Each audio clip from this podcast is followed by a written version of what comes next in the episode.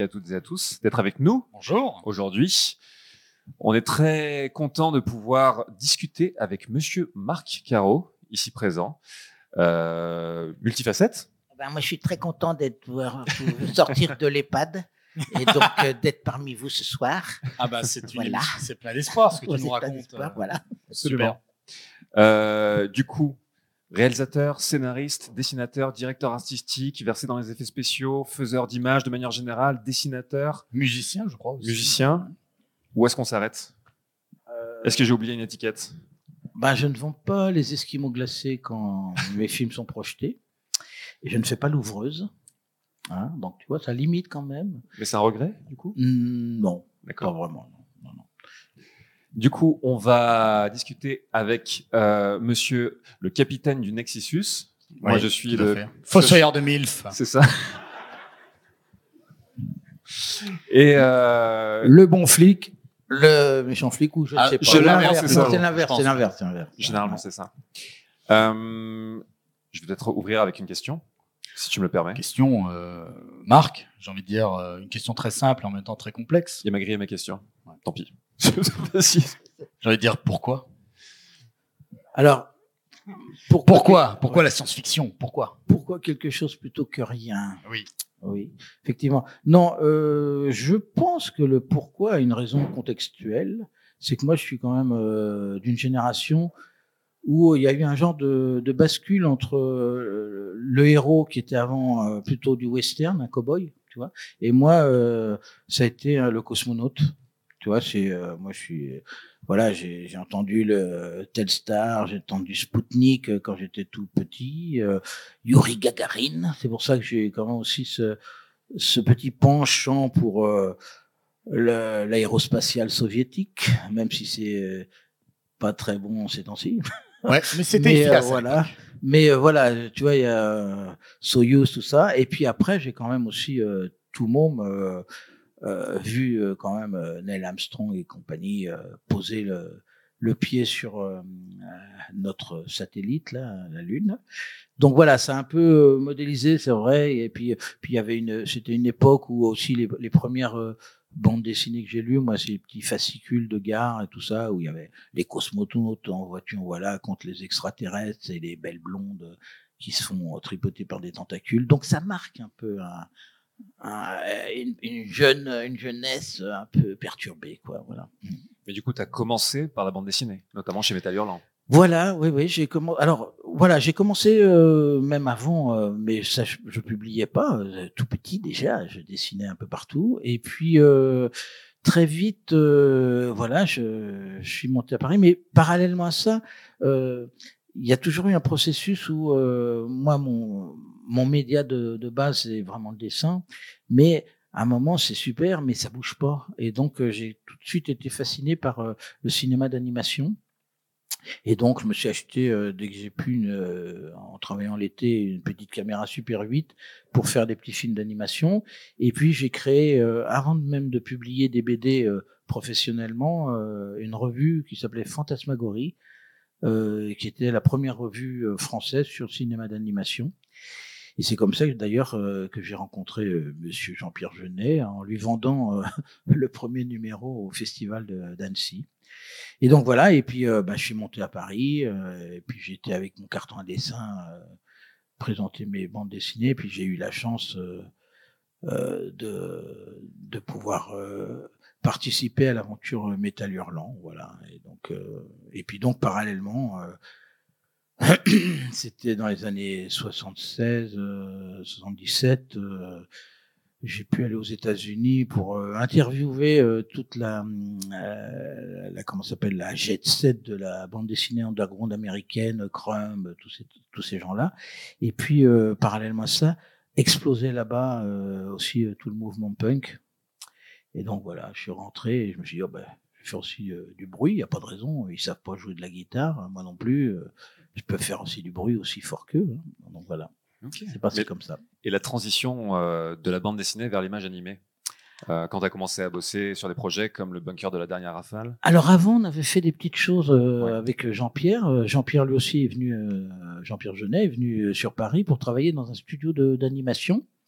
Et, euh, et il m'a demandé de lui filer un coup de main sur ses premiers films d'animation. Euh, Il y en a un qui s'appelle L'évasion, et puis l'autre qui s'appelait Le manège, où je faisais euh, les sculptures, a les, les été- marionnettes et Qui a tout été ça. césarisé en 81, c'est ça? Oui, il a eu un César avec euh, le Ouais. manège, ouais, en 78 même, je crois. ouais. Et après, on a fait. euh, alors c'est super. les- là, ça faisait partie de, de ce cheminement, euh, des petits dessins qui bougent pas, puis après ils bougent en faisant de l'animation. Puis après, euh, ah ben, les marionnettes, ça commence à, à trouver un peu euh, la troisième dimension, euh, l'éclairage. ça- se rapproche, on fait des petits décors et tout ça. Là, moi, j'ai fait le, le manège et tout ça. Donc euh, tu vois, c'est déjà un peu plus du cinéma. Puis j'ai dit, c'est pas mal les marionnettes, mais putain, ce serait avec des acteurs, ce serait quand même plus cool, quoi. Et puis voilà, il y a une genre de, de pente glissante comme ça vers euh, le cinématographe. euh, et voilà, comme ça, ouais. En fait, c'est. Est-ce que tu avais le sentiment d'être limité?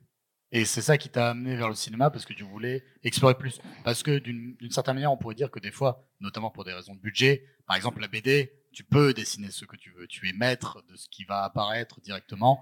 Là où, ben, dans le cinéma, il y a des contraintes qui sont peut-être beaucoup plus fortes. Que- quelle a été ta réflexion là-dessus? Alors, le problème, c'est que euh, comme ça s'est fait presque naturellement, cette évolution, j'avais pas conscience de ça. Moi, euh, ah, ben, j'ai des, couleurs et des, des outils en plus à ma palette, donc euh, voilà. Et mais c'est vrai que rétrospectivement parlant, je me dis, c'est vrai que quand même il y a, y a un- un- une différence fondamentale entre la bande dessinée pour ra- pour raconter des histoires entre la bande dessinée et le cinéma, c'est que la bande dessinée tu la fais, et tu la vends, alors que un film, faut que tu le vendes d'abord pour pouvoir le faire. Et donc c'est là où il y a un gros euh, hiatus comme ça. Mais tu vois, moi, le, cinéma, n'est pas une finalité non plus, parce que c'est vrai que tu as des nouveaux supports. euh, euh, moi, tout ce qui est immersion, interactivité, tout ça. Là, quand je vois ce qui est en train d'apparaître là, euh, pour des gens comme moi qui, qui sont plutôt, qui ont envie de créer des univers et, des, tu vois, des environnements complets, quoi. Les Unreal Engine 5, là, et des trucs comme ça. Mais je suis en train de devenir complètement bar, bar, bar- avec ça. Tu vois, tu dis, oh, putain, ça y est, les mondes que je que j'ai dans la tête, dès que je ferme les yeux, je vais peut-être pouvoir les faire. euh. Bah, Ça change le manège enchanté. Bah, c'est ça. c'est sûr. Ouais. Ah, mais le manège enchanté, Oh, je- il n'y avait pas de, de mépris. euh, tu peux pas dire de mal. non, Pollux a été une grande euh, inspiration pour moi aussi. c'est vrai. Ah non, mais c'est ouais, c'est- c'est c'est- c'est une masterclass comment insuffler du glauque dans un truc grand public. Manège enchanté. C'est ça. Non, mais tu vois, il y a un truc quand même qui est, euh, qui est assez dingue, c'est que tu vois, euh, la liberté que tu as avec euh, l'outil trimensionnel. Moi, c'est celui qui m'a le plus fasciné quand est arrivé l'informatique, c'est que Photoshop, c'est génial et tout ça, mais c'est pas un outil qui t'apporte une dimension en plus. Alors que un outil euh, de création tridimensionnelle, c'est quelque chose que tu pouvais pas faire avant. Avec euh, et donc euh, moi c'est ça qui m'intéresse d'explorer, c'est les outils qui t'apportent un plus vis-à-vis de ce- des outils traditionnels. Autrement, autant utiliser euh, un crayon et du papier. Hein, donc euh, Parce que dès le début des années 90, tu as commencé à expérimenter avec. oh, euh, même l'image 80. numérique. Mon premier ordinateur, c'est quand j'ai pu m'en acheter un, c'est en 81. Le D'accord. ZX81. Je passais des heures en basique à, faire des lignes et des poètes poètes poètes en pique époque là. Oh, mais enfin bon, t'apprends quoi quand même. Ouais, ouais. Pique époque. ouais. Euh, Mais tu as commencé à importer ça dans ta création par rapport au- notamment au court métrage assez rapidement. oui, tout à fait. Et tu as énormément, de, comme on l'a vu, de, de facettes à ta, ta créativité. Bien entendu, euh, tu me fais l'effet de quelqu'un de très curieux.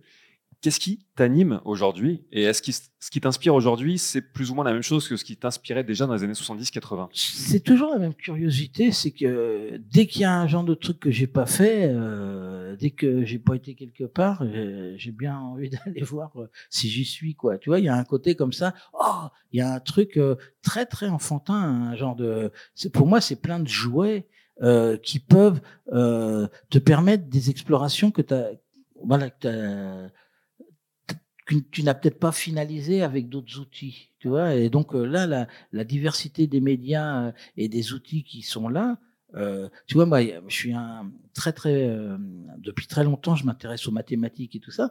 Et c'est vrai que là, tu as des outils qui te permettent euh, d'explorer euh, des concepts mathématiques qui n'étaient pas possibles avant. Tu vois, explorer la, la Mandel Bulb et tout ça, c'est des, logiciels qui existent où euh, tu peux explorer des fractales et des machins en 3D et tout. Euh, c'est des, outils d'exploration de l'imaginaire qui sont absolument incroyables. Et moi, c'est ça qui m'intéresse de toujours aller voir un petit peu euh, des espaces où j'ai encore de la surprise et, de l'inouï, de, de, des trucs que j'ai pas vus et tout ça. Parce que on est quand même dans une période un petit peu de, de standardisation qui est un petit peu triste, moi je trouve. Tu vois, euh, tu as plein de films là. Pff, voilà, t'as pas beaucoup de surprises. Moi, j'aime bien les films où tu dis oh, putain, mais qu'est-ce qu'il me raconte là Qu'est-ce qui, qu'est-ce qui se passe, tu vois Qui m'embarque dans des trucs euh, auxquels je m'attends pas. Mmh. Du coup, ce plaisir de le découvrir, bon, on suppose que tu l'as eu dans, dans, tous tes métiers. Mais aujourd'hui, si tu devais tirer un bilan, parce que donc euh, tu as co-réalisé euh, La Cité des Enfants Perdus, réalisé Nantes 01, sur à peu près toutes, en tout cas, bon, plus les courts-métrages, etc. Euh, François est plus au fait que moi. Mais sur, ces, sur toutes ces œuvres, tu avais différentes casquettes aussi, notamment Delicatessen, je crois t'avoir vu 3, 4, 5, 6 fois dans le générique. Euh, quelle est outre le plaisir de la découverte, quelle est ta valeur refuge? Celle où, c'est un petit peu ton, ton cocon, ton cocon créatif, ce serait quoi? Alors, là, ce que je suis en train d'essayer de poursuivre, c'est un truc que j'essaye de développer comme ça, euh, par petites touches, à travers toutes les expérimentations de courts métrages, d'exploration vidéo, de plein de choses comme ça, euh, même de concerts. Euh, c'est cette fonction comment s'appelle euh, un peu euh, immersive. C'est vrai que à chaque niveau, quand même, euh, voilà, c'est après ma réflexion de 40 années comme ça, je me dis, qu'est-ce que tu cherches en tant qu'artiste? C'est genre, c'est vrai que ce que j'ai envie, c'est de proposer un, un public, à un auditeur ou un spectateur, euh, une toute petite euh, altération de sa conscience. Hein. Dès qu'on fait un peu du cinéma ou de la musique ou, euh, un dessin, tout ça, euh, la personne qui va le, le recevoir euh, sort un tout petit peu différent. Tu vois, et là, euh, on a des outils qui permettent de pousser cette altération de la conscience encore un peu plus loin. Et moi, c'est ça qui j'ai toujours envie de pousser le bouchon un tout petit peu plus loin. Et si je vous propose ça, alors c'est vrai que c'est des, propositions et c'est des propositions qui demandent des fois euh, un effort euh, au niveau du spectateur. Et ça, ces temps-ci, c'est vrai que c'est pas forcément euh, le plus vendeur. C'est vrai qu'on est dans une période où en trois clics de souris, vous avez n'importe quoi. Et donc, quand on demande aux gens de faire un petit effort, de rentrer dedans et tout ça, que parce que faut faire ce petit effort pour pouvoir s'approprier, je pense. Mais voilà, moi c'est ça. Je fais des propositions. Après, les gens ils, ils rentrent dans ton dans ce que tu leur offres ou ils rentrent pas. Mais après, ça, a tout le temps été, euh, quoi que tu fasses, que ce soit un film ou, ou une BD ou n'importe quoi, c'est toujours cet échange entre un spectateur qui arrive avec euh, ses a priori, avec euh, ce qu'il a dans la tête, et puis toi, tu fais une proposition. Des fois, ça correspond pas à ce qui s'attend de ta part. Tu vois, même pour des réalisateurs que tu en sens et tout ça. Moi, par exemple, un, des grands réalisateurs, c'est Stanley Kubrick pour moi, tu vois. Et euh, Stanley Kubrick, bah, des fois, euh, il m'a gonflé quand même, tu vois. tu vois, j'aurais pas. Il y a, des films, pourtant, je tu vois, je pense que c'est un des très très grands réalisateurs euh, mondiaux, mais euh, t'es jamais, voilà, tu, tu peux pas être complètement en phase. Et puis il y a d'autres moments où il t'embarque dans son truc, ou t'as as, d'autres réalisateurs aussi. Moi, c'est un mec comme euh, David Lynch, c'est des gens qui, même si t'aimes pas, de temps en temps, ils te surprennent tellement, ils te proposent un genre de truc, tu ne pensais pas qu'ils allaient te le proposer, et waouh, moi, ils m'embarquent, quoi, tu vois. Donc, c'est un peu ces, ces genres de choses. Quand tu fais un film, moi, j'ai juste un principe, c'est je suis le premier spectateur et j'essaye de faire le film que j'aimerais voir. Alors après, moi, si j'arrive à faire le film qui me plaît, bah, c'est super cool. Et puis après, si ça plaît à deux personnes, c'est encore plus cool. 1000 personnes, c'est génial. 2 millions, 10 millions, enfin, j'en sais rien. Ça, je peux pas le prévoir. Mais si moi, déjà, j'en suis content, c'est déjà pas mal, je trouve. Tu vois, parce que je me fous pas de ma gueule. tu vois, pas, parce qu'il y a quand même des films là où tu dis, mais putain, le mec, il me prend vraiment pour un abruti. Et, tu vois, il t'explique tout, machin, tata. Il n'y a plus aucune dimension où euh, euh, le spectateur peut se projeter dedans. Il n'y a plus d'espace euh, de magie ou, tu sais, l'image et le son, c'est vraiment des choses qui viennent de la magie. Hein. C'est vraiment des choses qui viennent de très loin et qui sont une petite entrée euh, qui vont vers l'inconscient des gens. Et donc, euh, c'est tout un, un, travail à faire pour euh, ouvrir cette, cette, porte et que le spectateur, de toute façon, il vient avec son propre imaginaire et c'est là où tu as gagné. C'est quand il se l'approprie ce que tu lui proposes, cette ouverture, et qui lui, c'est encore plus dingue. Tous les films d'horreur contemporains, on te montre trop tout. On te montre les monstres. Alors ça va être des monstres baveux avec des grosses dents, Ouais, ça va, mais ça fait pas peur. C'est pas ça qui fait peur. Tu as toujours beaucoup plus peur quand tu vois pas les choses. C'est l'inconnu qui donc, Voilà. Et donc, euh, moi, c'est un peu ça que j'essaye d'explorer, euh, modestement, mais euh, voilà. Mais un peu, quand même, comme je suis breton, voilà, ça fait longtemps que j'enfonce la même porte. Est-ce que sur tes autres casquettes, quand tu n'es pas réalisateur, tu te sens plus libre, justement? Parce qu'être réalisateur, tu dois vraiment porter un truc de A à Z. Non, alors, moi, la chance, les gens vont pas penser que c'est une chance, mais la chance que j'ai, c'est de ne pas avoir eu trop de succès.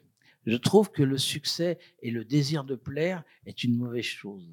Un artiste, il n'est pas là pour ça. Il est pour euh, faire des propositions qui essayent de pousser, le bouchon un petit peu plus loin. Tu vois, il n'est pas là pour euh, l'explication. L'art n'est pas là pour l'explication. Il est là pour euh, te remettre un peu en question, de te dire ah putain mais qu'est-ce que c'est que ce truc-là, d'exciter un peu ta, ta, curiosité, tout ça.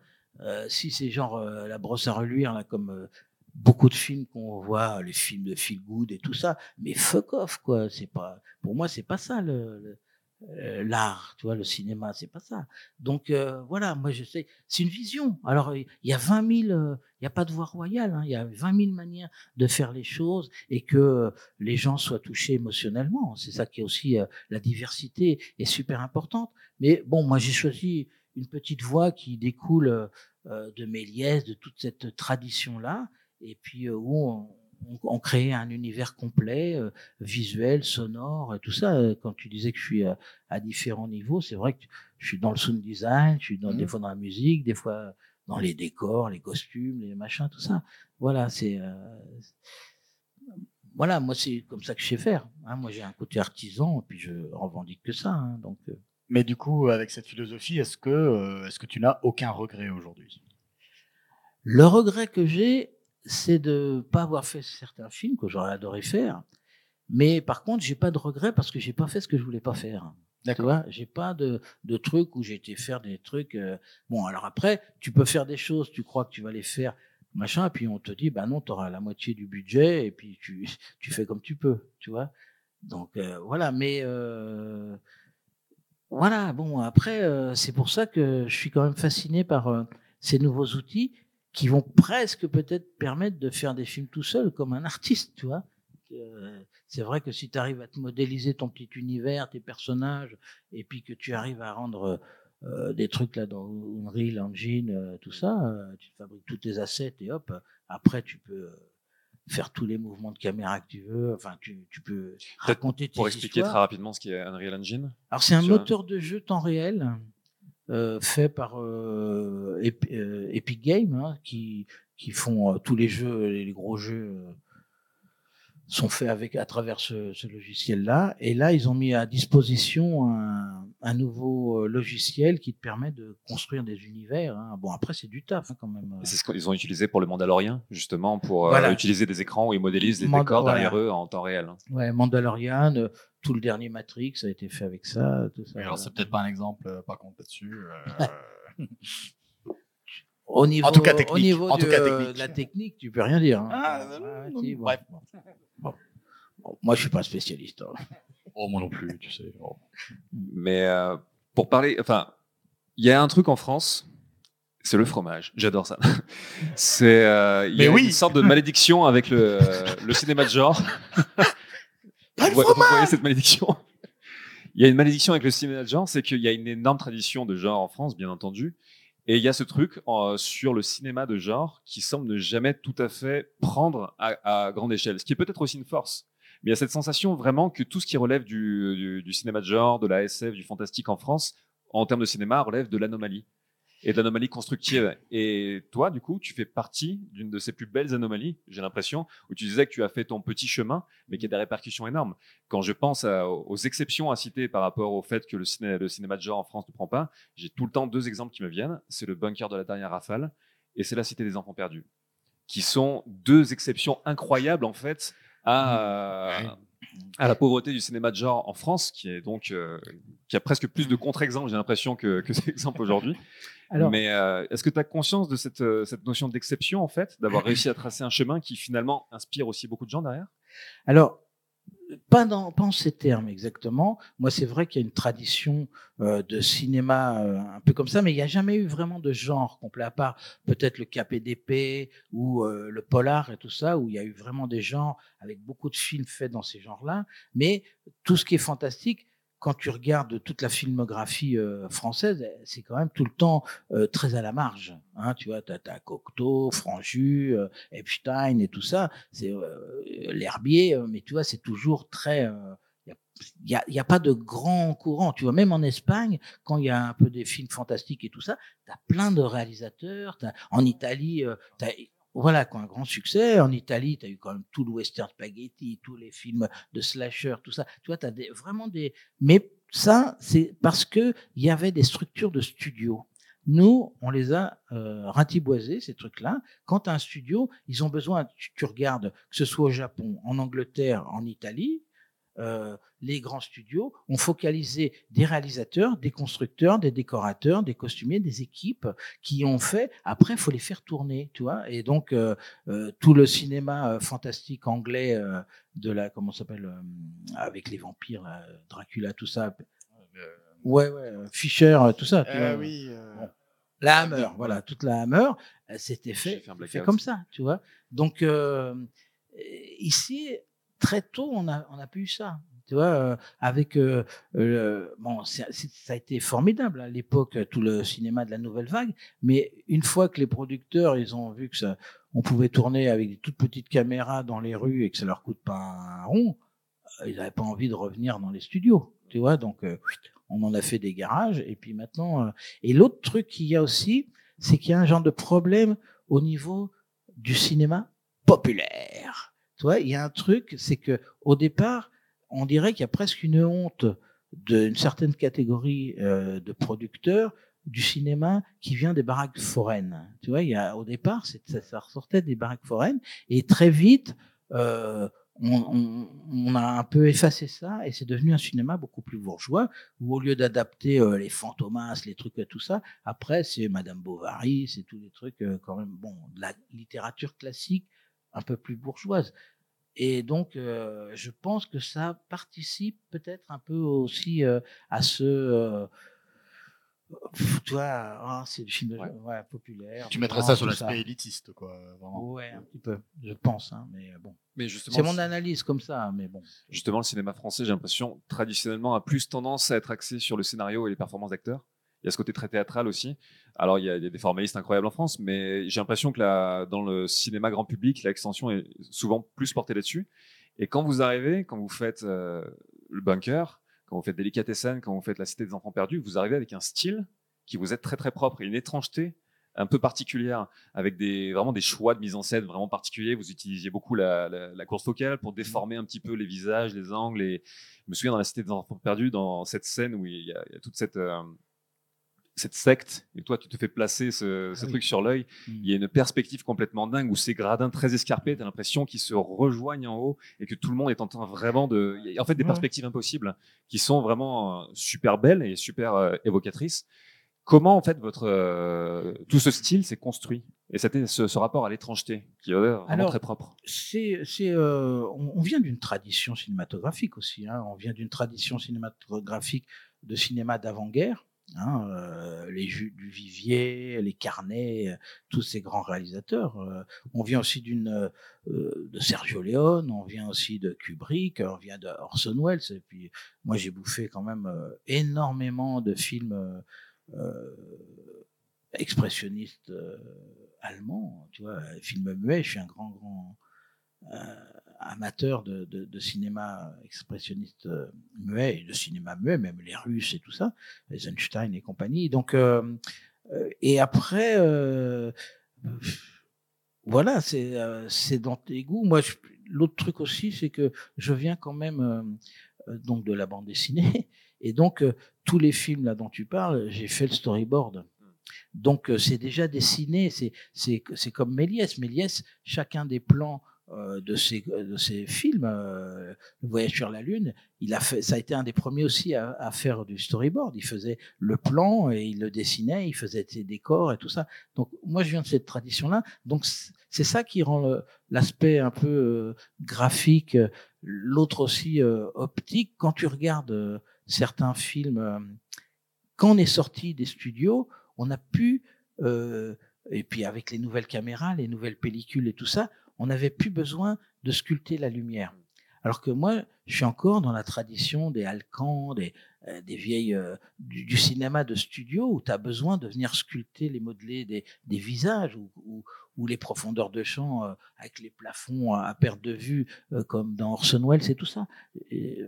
bon, après c'est des goûts et des couleurs. Il y a des gens qui préfèrent des super longue focale et d'écraser toutes les perspectives et, venir dans les trous de nez. Chacun son truc. Mais moi, je sais pas, j'ai besoin de, voilà, de, en plus, il y a, un genre de circulation euh, scénique qui est euh, avec la, la, courte focale, puisque tu as de la profondeur de champ un peu à perpète, euh, tu peux jouer comme ça, ils partent au fond, ils reviennent, et, enfin tu. Et ça, je trouve que c'est super intéressant parce que ça va me servir aussi. Là, j'ai fait une petite expérimentation, euh, tu sais, en film à 360. Et tu reviens à ça, puisque ta caméra est fixe, et tu reviens à un jeu comme ça, où c'est l'acteur qui se déplace et puis la caméra. Donc tu vois, bon après c'est des recherches, là c'est un peu des recettes de cuisine, mais euh, c'est euh, après tu vas euh, tout ça c'est quand même principalement au service de ce que tu veux transmettre au, public. Tu vois, moi c'est pas gratuit ce qu'on fait. tu réfléchis quand tu fais ton storyboard, tu, mets du temps à le faire pour et après on fait que ça. Tu vois c'est il y a un vrai travail de réflexion parce que tous ces, réalisateurs-là que je nomme, euh, ils réfléchissent au cadre, au plan, au rapport euh, euh dans l'image, etc. Tu vois, c'est il y a un vrai travail pictural. Je trouve que euh, il y a un travail sur le son. Enfin, tu vois, euh, tous les grands films, pour moi, ils ont toujours un grand musicien, un grand cinéaste, et avec une complicité entre les deux qui est dingue. Hein, tu vois, Herman Hitchcock, Herman Wells, Berman Wells. Euh, Nino Rota, Fellini, enfin je pourrais en citer euh, plein comme ça. Et, euh, et des fois, tu te rappelles autant, tu vois par exemple dans Il était une fois dans l'Ouest, tu te rappelles autant les, la, machin qui grince là au début du film, le bruit de la, de la mouche dans le pistolet, les gouttes d'eau sur la tête du, du cowboy là et tout ça, que le, le, le morceau d'harmonica. Donc c'est vraiment c'est un tout, c'est un genre de c'est pas moi, j'ai un peu du mal avec les, films de gens qui parlent. Tu vois, c'est vrai qu'on est un peu euh, sur cette tendance-là maintenant où, euh, tu vois, les films, c'est que des mecs dans des cuisines ou je sais pas où, euh, en train de blablabla, tu coupes le son, tu sais pas de quoi ils parlent. Tu vois, donc j'ai envie, moi, de qu'il y ait même une narration par l'image, quoi. On parlait beaucoup de la France là, mais du coup, cette patte que vous aviez, qui est alors donc paradoxalement euh, pas du tout mainstream en France, mais qui pourtant, moi je la qualifierais de très franco-française, un peu l'exception française, on le voyait dans les années 90, même dans le jeu vidéo, avec des, productions type The Nomad Soul, des, choses comme ça, enfin bon bref, qui avait vraiment une French touch. Voilà. Euh, comment elle était ressentie à l'international? Est-ce que tu avais eu des échos, toi, à cette époque-là? Alors, ils ont été hyper surpris. Ouais, ouais. Alors, il y a des Delicatessen et tout ça. Alors, euh, nous, c'est Weinstein qui, qui, a sorti euh, des, des scènes euh, oups, voilà, aux États-Unis. Mais bon, comme il voulait couper tout, on lui a dit, bah, vous coupez un dernier truc, vous coupez notre nom générique. Et donc, après, il n'a plus rien fait. Il l'a sorti comme ça, un, peu en, en, douce. Mais après, on a eu la, la chance euh, que il pensait pas qu'on avait l'électricité en France. Tu vois? C'est là qu'on faisait des interviews aux États-Unis, tout ça, pour la Cité des Enfants Perdus. Ils disaient Ah, les effets spéciaux, tout ça. Mais tu leur dis Mais euh, les gars, euh, vous savez pas que c'est un Français qui les a inventés? C'est comme Georges Méliès qui a inventé ces effets spéciaux. Ah bon? On leur parlait de Tex Avery, ils savaient même pas qui c'était. Tu vois, de trucs comme ça. Donc, il y a un genre de. Ils ont été surpris. Et en plus, que ce soit pour un truc un peu artistique. Pour eux, c'est des films arty hein, quand même. Donc, euh, et euh, voilà, un peu bizarre. Mais continue une étrangeté qui est. En fait, c'est ce que je ah disais. On est interdit au moins de 17 ans aux États-Unis quand même. Ah ouais Ah ouais, ouais. euh, Combien en France Il n'y avait pas d'interdiction. 17 ans. Non, mais en France, du coup. Ah non, en France. Et non. voilà. Non, non, Ouais, non, voilà. non, non, non. Classique. Non, non. C'est ce Non, qu'on disait non. sur le, le manège enchanté tout à l'heure. Il y a Comment mettre aussi de, de l'étrange et presque du glauque dans des choses grand public. Ouais. Et je pense que quand on a grandi et qu'il y a des œuvres nous marquent, c'est aussi parce qu'elles contiennent quelque chose qui est inattendu. Ah ben moi, un des grands trucs, euh, et je prévenais quand même euh, lors des premières présentations de, euh, de la Cité des Enfants Perdus, je disais au, au public qui venait assister pour la première fois au film, si vous croyez encore au Père Noël, euh, je vous prie de, de sortir de la salle, parce que je ne voudrais pas briser euh, des, voilà, des, des espoirs. Mais à l'époque, avant de, justement, quand vous étiez le nez dans le guidon en train de, de- faire ces films, vous aviez quand même conscience de faire quelque chose qui était vraiment un rebours de ce qui, ce qui se faisait à l'époque. Bah, on était un petit peu seuls, mais nous, on avait. Voilà, c'est vrai que le contexte environnemental n'était pas du tout là-dedans. Mais moi, j'étais quand même euh, dans le milieu euh, de bande dessinée, métal hurlant, tout ça. Euh, J'étais purement issu de cette famille, Harakiri, Charlie. Enfin, tu vois, moi, j'ai je bossais là, dans ces journaux. Donc, le faire soit en dessin, soit en bande dessinée, c'était à peu près pareil pour moi. Tu vois, je faisais partie quand même d'un environnement contre-culturel, tu vois, euh, qui était un- voilà. ça, euh. Après, euh, effectivement, ça fait un peu pavé dans la mare parce qu'il y avait rien d'autre à l'époque. Alors, je te parle même pas du bunker où c'est quand même en 80 qu'on a fait ça, donc là, c'est encore. Et qui a eu un énorme succès dans le circuit des festivals. Oui. Mais comment t'expliques cet engouement justement autour de ça? C'était, il y avait une soif quand même d'autre Alors, chose? je pense que ce qui a un peu épaté, c'est que euh, c'était vraiment différent et que je pense peut-être à l'époque on pouvait plus euh, assimiler les choses euh, atypiques et différentes et qu'en même temps c'était quand même bien fait. tu vois, techniquement tout ça, c'était un peu euh, du travail un petit peu euh, d'orfèvre un peu. Donc euh, les mecs, ils étaient un peu tu vois, euh, oh, bah, bah, quand même, on peut faire des trucs super zarbi et puis en même temps euh, bien foutus. euh, euh, bah alors, euh, tu vois, il y a un côté comme ça, je pense. Mais euh, bon. Là, on parlait du rapport, euh, du coup, avec le public, mais aussi avec les éventuels producteurs, les gens qui doivent mettre le, le tampon pour que ça se passe. Mais du coup, quel était le rapport aussi avec les comédiennes et les comédiens? Comment est-ce que vous arrivez à leur faire comprendre ces univers, ces univers étranges? Je suppose que peut-être qu'il y en a qui, euh, qui n'étaient pas habitués à ça, peut-être. euh. Non, tu as vu quand même le, le choix des comédiens qu'on a eu. Nous, c'était quand même aussi. là, on est dans une tradition qui est aussi complètement issue du cinéma des années 50 euh, et même des années 30. Tu vois, Euh, c'est vrai que même moi, les gens que j'aime dans le cinéma américain, c'est Marvin, euh, Anthony Quinn. euh, enfin, des vois, gueules, Voilà, c'est des gueules. Et là, euh, on a été chercher quand même euh, des gens qui avaient euh, vraiment des. Un, c'est quand même tous des, souvent des comédiens de théâtre. Donc, c'est des, des gens qui savent vraiment interpréter des personnages. Nous, il y a quand même ça. C'est, on a besoin euh, d'acteurs de rôle de composition. Tu vois, on va pas prendre euh, des gens euh, dans la rue qui sont, je sais pas, il est chauffeur de taxi, tu, tu le fais dans le réel, quoi. voilà, Ouais. tu vois. Donc là, on avait besoin d'auteurs comme ça. Et puis après, par goût graphique, visuel et tout ça, c'est vrai que moi j'ai des souvenirs de, Gabin, Michel Simon, tout ça. C'est des choses qui m'ont marqué quand j'étais enfant, certainement. Et, euh, après, retrouver euh, ça avec euh, des Dreyfus, des Dominique Pinon, des Émile Forck et tout. voilà, ça, participe de, ce truc-là. Tu vois, c'est comme aussi pour les comment s'appelle les décors ou les costumes. tous ces films-là, on est quand même habitué à les voir en noir et blanc.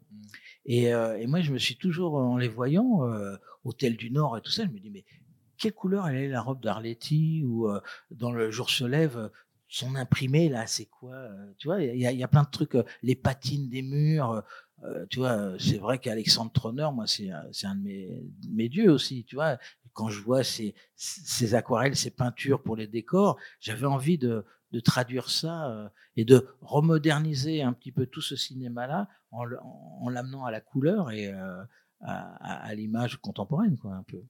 Euh, du coup, euh, c'est, c'est, on sort un peu du truc, mais juste dans euh, Délicatessen, Dominique, parce que tu parlais, euh, c'était aussi des, euh, des acteurs de théâtre, etc. Dominique Pinon joue avec des bulles de- d'une manière merveilleuse. Et je me suis dit, est-ce qu'il a été pris parce qu'il savait ça, faire ça, parce que c'était dans le scénario, ou est-ce qu'il a, vous avez rajouté ça parce qu'il savait le faire de Non. base? Alors ça, c'est un truc que j'ai adoré aussi. C'est bon, moi, euh, je viens quand même du monde forain. hein, mes parents étaient forains et tout ça. Et, euh, et quand j'étais môme, je voyais un, un groupe de comment ça s'appelle euh, un- C'est un, un couple qui s'appelait les Cipolos, qui faisait plein de musique avec des vers, avec la scie musicale et Oui, tout ça.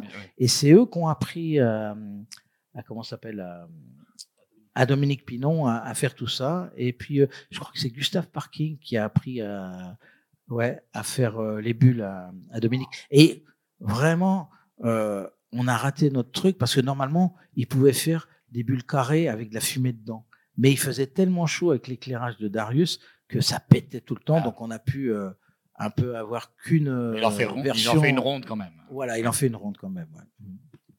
Il y a un truc qui revient très très souvent dans ton cinéma qui participe à son étrangeté, c'est les boules à zéro. Qu'est-ce que ça a de si étrange à un crâne rasé? Bon, c'est un scoop ce soir. Je suis chauve, Non, tu as le crâne rasé, c'est différent. c'est vrai. Non, ben, euh, au départ, c'était euh, pour euh, dans, dans l'idée, ça, ça c'est venu au bunker. Et c'est vrai que euh, à l'époque, c'était pas courant euh, les cheveux rasés. hein, en 80, euh, t'étais soit skin, soit Hare Krishna, hein, si tu voulais avoir euh, les cheveux rasés. Et donc, euh, je me suis dit, euh, ah, ça, ça permet d'uniformiser, comme c'était un peu la thématique militaire et tout ça de, du film, ça permet d'uniformiser un peu ces personnages euh, qui sont de plus en, qui sont plus humains, quoi. Donc, euh, et c'est vrai que quand tu fais ça, euh, à, comment s'appelle, à des gens, c'est pour les instrumentaliser, et donc ça participait au truc. Après, c'est revenu comme ça, mais les comment s'appelle, j'ai refait ça un petit peu dans Dante. Parce que là, euh, c'était pour moi, c'était euh, mon premier film euh, solo et je voulais revenir un peu au bunker, un peu. Donc il y avait un petit clin d'œil. Et puis, d'autre part, c'est aussi quand même un, un hommage à peut-être celui qui m'a inspiré ce truc de boule à zéro, qui est euh, George Lucas dans son premier film qui était HX 138, qui est quand même pour moi un chef-d'œuvre absolu. Voilà. Et puis il y avait un côté, euh, surtout pour Dante, le côté un peu euh, moine bouddhiste, zen, tout ça. Tu vois, il y, a, il y a un côté comme ça.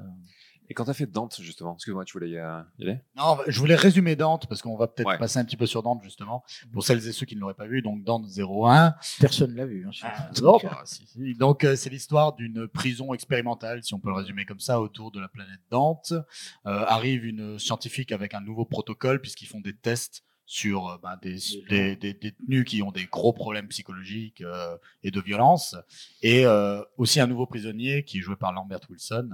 Euh, et donc il y a toute une histoire là-dessus. Je vous le conseille personnellement. Et donc vas-y François. Non, justement, comme il arrive euh, quand même bien après les, euh, les précédentes œuvres sur lesquelles tu as bossé en tant que réalisateur, enfin les précédents longs métrages en tout cas, comment tu as abordé la, la mise en scène sur celui-là, sous tout son univers visuel? Il y avait quelque chose de très différent et La technologie entre-temps aussi a évolué. Est-ce qu'il y avait vraiment un, un gap que tu as Non, ressenti à ce niveau-là? c'est vraiment un truc étrange ce projet. C'est que au départ, ça devait pas être ce projet que je devais faire. C'était un autre où euh, c'était avec, il y avait juste deux personnages, dans, encore dans un vaisseau. C'était encore de la science-fiction. Alors qu'il y en- là il y en a une dizaine, une bonne quinzaine même. Euh, euh, voilà. Il y en a euh, 12. C'est 12, les, ouais. Euh, non, non. Combien c'est les péchés capitaux C'est combien? Sept. Ah non mais Il y en a, a plus. 7 plus 4 Ouais. de. Il y a deux mecs de la et- sécurité, trois et 5 et scientifiques. 5 et 5 Ouais, c'est ça. voilà ça ça en fait 12 en, en final ouais. mais euh, donc j'avais un autre projet et qui s'est pas fait pour euh, faute de budget et donc euh, après je me suis dit bon bah je vais en refaire un encore plus euh, moins cher et euh, voilà et puis euh, voilà on est parti là-dessus et euh, et c'est là un peu en milieu de, de parcours euh, au lieu d'avoir euh, telle somme, j'ai eu la moitié, donc euh, ça, ça a été un peu compliqué. Quoi. Mais bon, voilà, après, euh, j'étais quand même plutôt content de pouvoir refaire un film que d'en faire. Quoi. Mm. Comment on vend un projet comme Dante 01 Ou même comme la gens cité, ouais. Ouais. Comme, euh, Voilà. tous. Et surtout, euh, bonjour, on a Lambert Wilson, donc notre euh, lead, euh, lead acteur, qui ne dira que deux, trois mots à peu près dans le film, Qu'est-ce que co- Bah, J'étais un peu gêné en lui demandant le rôle, mais il a, il a tout de suite accepté. Ça a été une belle rencontre et c'était même l'idée de Lambert, c'est pas moi qui l'ai eu. C'est le producteur qui m'a m'a dit ah mais je crois que Lambert il voudra, il adorerait faire le film. Et puis ça, la rencontre a été super et donc euh, voilà, il c'est quand même, il a fait de la muscu, tout ça. Il, Ah ouais, il, il est est vraiment, il est super. hein. Il sortait de Matrix, je sais plus, si c'est juste avant ou juste après. J'ai- 2003, enfin 2002-2003, Matrix. Moi, Euh, c'est j'ai l'impression- 2008, oui, il avait déjà. Ouais, fait, ouais, Et, ouais. euh, du coup, je me demandais, est-ce que Ouais. justement ce, ce pied qu'il a mis dans la science-fiction avec Matrix ne l'a peut-être pas amené à vouloir euh, peut-être. euh, Je sais pas, je me suis posé peut-être, peut-être, ouais, je- euh, bon, en tout cas, il, est, il était, euh, il est vraiment avec toi quand, en même temps, tous les acteurs, euh, quand tu les embarques dans ton histoire, euh, moi, j'ai toujours eu la chance de qu'ils viennent avec moi. euh, tu vois, ça les change. Ah bah, J'espère pour eux. beaucoup Tu me proposes ouais, un ouais. univers aussi tranché, Ouais, il vaut mieux. Donc, euh, mais à chaque fois, c'est euh, tu sais, le, la chance qu'on a eue, c'est quand même de rencontrer euh, cette productrice qui était Claudie Ossard, tu vois, qui fait encore partie de de ces de ces producteurs qui sont des vrais producteurs, qui sont des gens, c'est leur pognon. Euh, comme euh, Claude Berry, comme euh, Toscan du Pétier, c'était pas son pognon, mais bon, enfin, tu vois, qui, ont envie de faire euh, certains films qu'ils aiment, et, euh, et donc, nous, on a eu la chance de, de l'avoir et qu'elle nous soutienne pour Delicatessen. Et puis après, avec le succès de Delicatessen, on avait écrit La Cité des Enfants Perdus juste après le bunker en 82. Et donc, on, on s'est dit, ah bah, là, c'est le moment ou jamais de, de le ressortir et d'essayer de le monter. euh, voilà. Et, et voilà, c'est ce qu'on a fait. Ouais. On va peut-être poser une dernière question avant de passer aux questions du public. Euh, je vais te demander, en fait, aujourd'hui, dans le contexte actuel, avec tous les outils qui s'offrent à toi, mais aussi dans une industrie qui est, qui est de plus en plus cloisonnée, qui prend de moins en moins de risques, un film comme La Cité aujourd'hui se- ne pourrait jamais se faire de la même manière. Ah ben, même, euh, c'est ce que me disait Jean-Pierre, même Amélie Poulain ne pourrait pas se faire Ouais. maintenant. Tu nous Et avais là, dit tu ça. dis, euh, ouais, c'est quand même dingue. hein. Mais dans ce contexte-là, justement, où ah, il y a ça et à la fois tu as énormément, enfin, tu parlais de Unreal et de, de choses qui t'excitent créativement, tu as quelles envies créatives aujourd'hui? Tu as envie de te diriger vers quoi? Bah, j'ai envie, moi, de toujours pareil, hein, de développer euh, des univers euh, un petit. Bon, je pense que le seul espace où tu peux expérimenter et explorer, c'est les domaines qui sont pas encore euh, standardisés commercialement, où il n'y a pas déjà des structures. Au niveau des, systèmes de production de la série télé, de la télé, euh, du cinéma et tout ça, c'est quand même un peu bouché, tu vois. Et donc, euh, les trucs dans les espaces de VR où c'est presque les constructeurs qui ont besoin d'avoir du matériel et des choses, c'est là où moi je peux trouver un petit espace où on peut me confier un peu de pognon pour explorer et puis leur voilà, ils ont rien à perdre. Ils ont juste à, à se dire ah bah, tiens, on leur file un peu de matos, un peu de blé et puis vas-y, faites voir ce que vous pouvez faire avec ça. Tu vois, c'est un peu là. euh, Bon après, euh, moi je peux je trouve mon compte dans plein de choses. Moi, je fais un peu de musique, je fais un concert, euh, j'enregistre un petit un disque, je fais une BD pour Metal euh, qui en- qui renaît de son de, de ses cendres. numéro bientôt. Voilà. Moi, je suis je suis content. hein. Tu vois, j'ai pas, je trouve. euh, Bah, tant mieux. Voilà. C'est l'avantage d'avoir 12 000 casquettes. C'est voilà. Hein. Peut-être Ouais. j'ouvrirai une pizzeria un jour. je. Une pizzeria étrange. Ouais, c'est ça. Euh, Vous choisissez le- on va passer aux questions du public. Est-ce que vous aurez des questions? Est-ce que votre Ouais, Marc. euh, alors, je- tu, je t'ai croisé souvent dans les festivals d'art vidéo. Et en fait, c'est étonnant parce que tu parles de tes BD, tu parles de tes films, et c'est comme si tu avais totalement occulté les, créations d'art vidéo exceptionnelles que tu as faites. Non, c'est vrai qu'on n'en a pas parlé, mais c'est vrai que j'ai eu la chance aussi, comme on disait tout à l'heure, dès 81, euh, euh, d'expérimenter toute l'informatique et j'ai pu aller, euh, comme on disait, squatter les grosses boîtes de post-production numérique et tout ça. Moi, j'étais là au début. J'allais, j'étais sur euh, voilà les, les nuits à, aller squatter pour faire des expérimentations euh, sur euh, le, les, les trucs Cantel, les machins, tout ça. Là, ça coûtait la peau des fesses ces trucs-là. Et euh, à apprendre ça avec le manuel en anglais, c'est comme ça que j'ai appris l'anglais d'ailleurs. Et euh, voilà, donc c'est vrai que j'ai toute une une partie exploratoire de- du début du numérique. Hein. C'est vrai que je suis dans de- certaines compiles de machins comme ça. Bon, voilà, mais voilà. Mais parce qu'on on m'en parle jamais. Il n'y a que toi qui connais ça. dire. Moi, en fait. Il y a que moi qui les ai vus. Voilà, c'est ça. ouais. Autre question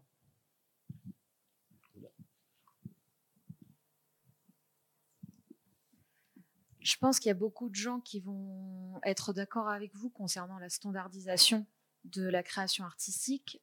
Donc voici ma question. Comment vous cultivez votre goût, votre regard pour l'étrangeté? Longue balade nocturne, recherche internet atypique. Qu'est-ce qui Comment? Partage son historique internet. Montre-nous, voilà. Montre-le nous. Alors, euh, bon, moi, je, je, je farfouille encore beaucoup dans les vieux livres, tout ça. Je, euh, c'est pour ça que je, je suis musclé comme ça, parce que c'est vrai que lire encore des livres et tout, ça, ça rend costaud. Euh, mais euh, je, sais pas, mais euh, on peut trouver tellement de trucs sur euh, Internet aussi que, voilà, peut-être j'ai un regard qui me qui m'oriente automatiquement un troisième œil peut-être. Je sais pas. Qui me qui, voilà qui me dirige. Mais j'ai aussi la chance que comme je suis catalogué comme euh, pas rentable et puis euh, bizarre et puis euh, à côté outsider en gros euh, tout ça j'ai quand même que les gens un peu bizarres qui viennent me voir et me proposer des trucs donc là j'ai par exemple un dessinateur fantastique hollandais qui, qui m'avait demandé de lui faire sa préface. Et puis bah, j'ai fait, j'ai dit bah, envoie-moi ta BD si ça me plaît. Je fais bien sûr, je te ferai une préface. Et puis c'était c'est génial ce qu'il a fait. Et donc euh, voilà. Et puis après il m'a demandé oh tu peux pas me filer un coup de main pour euh, le prochain scénario? Donc euh, voilà. Et puis et puis je suis super fier de participer à des trucs comme ça. Quand j'ai la chance d'avoir Yann Kounen ou ou Jodo ou, euh, ou Gaspard Noé qui vient me demander de leur filer un coup de main et puis qui m'embarque au Japon ou je sais pas où euh, pour les leur filer un coup Bah de oui, main. Enter the. Void. Ouais, Mais c'est pour ça. quel film, tiens Ah ouais, ah ouais, ouais, tu vois, il y a des trucs comme ça. Là, j'ai fait un petit truc pour. euh, Enfin, c'est plutôt un peu les copains quand même qui me demandent. C'est, j'ai pas beaucoup de. Toi, fait- j'ai jamais la Gaumont ou les machins comme ça qui me demandent. Ouais, mais de t'es bien entouré. Ça va. Voilà, T'es bien ça entouré. va. Créativement, ouais, L'étrange appelle l'étrange. Oui, tout à fait. Peut-être, ouais. Ouais, ça doit être ça. Qui se ressemble, s'assemble. Est-ce qu'on aurait question une autre question ouais. Yes. Et euh, bah, Marc présentera le film dans 5 minutes. Thomas? Ouais, On est là-dessus? Bon, je vais essayer d'être court alors. Euh, vous avez beaucoup parlé justement de la, la standardisation, de l'uniformisation, euh, des crânes rasés de, du bunker de la dernière rafale. Et euh, moi, ma question, c'est aussi un peu en lien avec ce qui est sur l'écran. Est-ce que vous pensez qu'il y a vraiment un futur pour euh, le cinéma et le cinéma créatif euh, qui propose quelque chose, qui a quelque chose à dire euh, dans les années qui vont venir? Alors, moi, ce que je vois quand même, c'est que bon, il y a toute une euh, catégorie de films qui trouvent facilement de financement, qui sont vraiment du pur produit commerciaux, qui sont. C'est moi ce que j'ai compris à un moment très vite euh, après mon premier film euh, avec Jean-Pierre euh, Delicatessen, c'est que c'est pas à la télé, c'est pas de la pub entre les films, c'est l'inverse, c'est quand même des films entre la pub. Donc une fois que tu as compris ça, tu dis ouais ok bon où tu veux faire ce genre de cinéma et tu fais les tuches tu fais tous les machins là, bon why not? S'il y a des gens qui aiment ça moi ça me pose pas de problème. Ce qui me pose un problème c'est qu'il y ait que ça.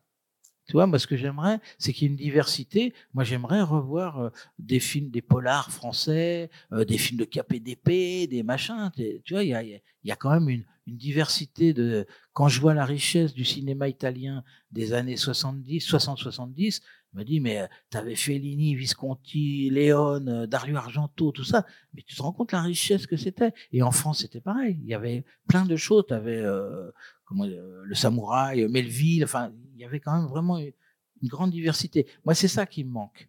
Après, ce qui me rend quand même plutôt optimiste, c'est que chaque année, il y a des films, que ce soit à l'étranger ou en France, il y a des films qui sont complètement anti-commerciaux, tout ça, et qui trouvent quand même un petit chemin et qui trouvent leur public. Et donc, euh, voilà, euh, Le seul truc que je trouve un peu euh, étrange et un peu paradoxal, c'est que quand même avec la, multiplicité, la multiplication des films faits, il n'y en a pas plus de géniaux. C'est tout. Tu vois, normalement, si il devrait y en avoir plus de, de films géniaux, parce que maintenant, c'est quoi? C'est 20 films par semaine qui sortent, hein, ou même peut-être plus, tu vois. Donc euh, voilà.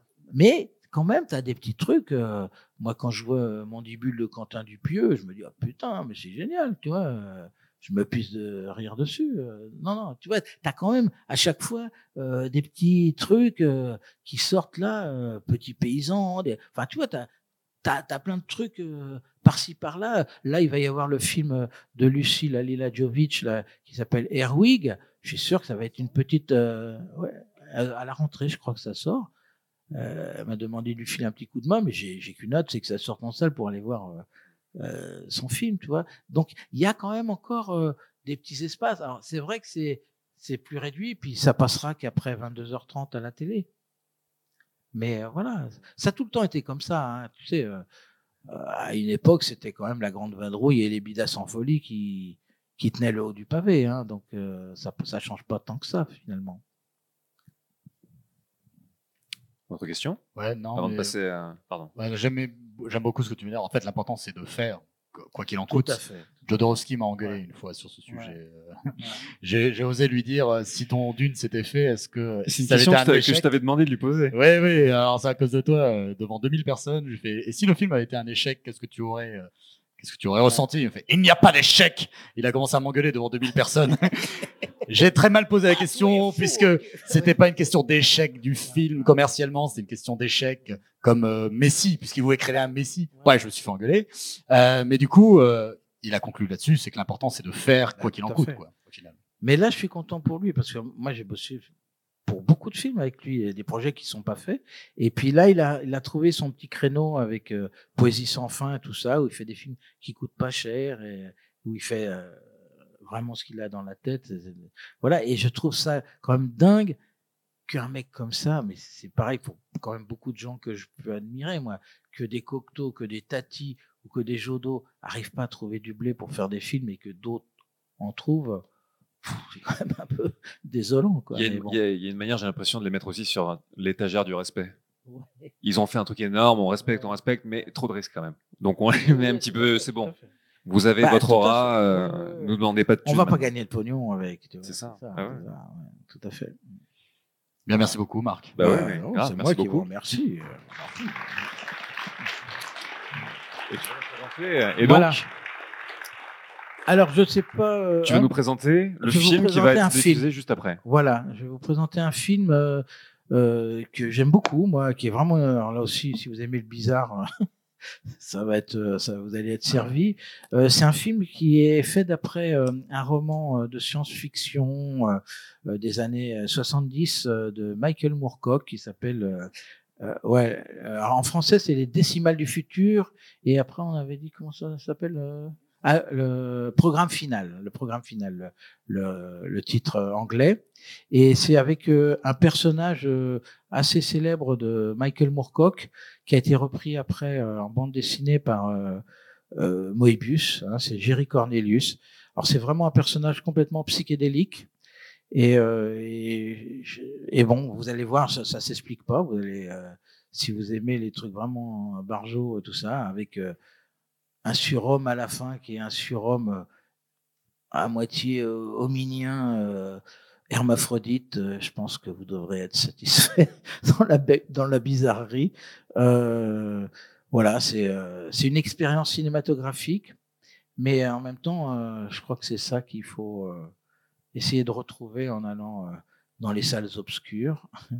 Et puis, bah, j'espère que ça va vous amuser, comme moi, ça m'a pu m'amuser, parce que j'avais même sorti euh, dans une collection euh, de DVD euh, sur un Canal Plus qui s'appelait Les Inclassables. Alors, c'est vraiment euh, une bizarrerie. Voilà.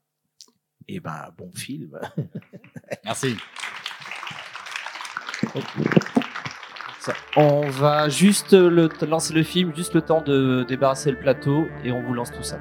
Ça, euh, C'est vraiment euh, deux minutes quoi.